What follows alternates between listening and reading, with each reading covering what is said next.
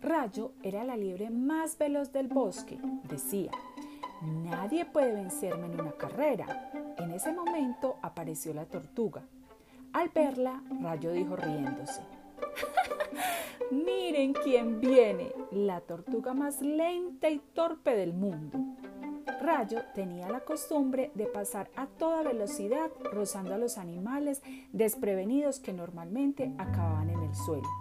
Deseosa de humillar a la tortuga, la rozó e hizo que quedara patas para arriba, mientras los presentes estallaban en carcajadas. Parece mentira que te comportes así, dijo la tortuga. Es que usted es tan lenta que la ráfaga del viento que ha levantado ha bastado para botarla, contestó la liebre riéndose. No ha sido una ráfaga de viento, tú misma me has empujado. Mentirosa, respondió la tortuga. Además, yo soy lenta pero segura. Tú, en cambio, eres una atolondrada. ¿Acaso me estás desafiando? preguntó Rayo un poco molesta.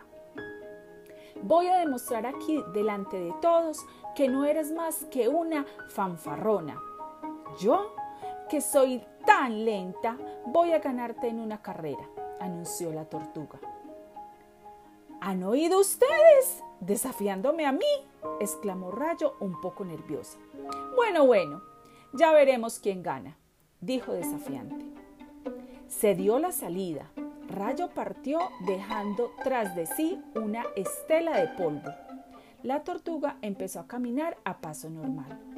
Rayo no tardó en perder de vista a su contrincante y aburrida se dijo, Bah, si sigo así, llegaré demasiado pronto. Me tomaré la carrera con calma. En ese momento pasaba junto a un campo de zanahorias. Rayo cogió una y se puso a comer. Como no veía venir a la tortuga, decidió echarse una siestecita. Sin apresurarse, la tortuga caminaba sonriente y segura de sus fuerzas. Al rato, un griterío despertó a Rayo. Era la multitud que contemplaba a la tortuga. Le faltaban solo unos pasos para llegar. Rayo llegó cuando la tortuga ya había cruzado la línea de meta.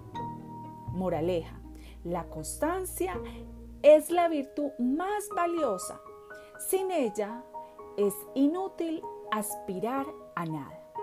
Luego de escuchar esta hermosa fábula, van a contestar en el cuaderno de proyección humana las siguientes preguntas.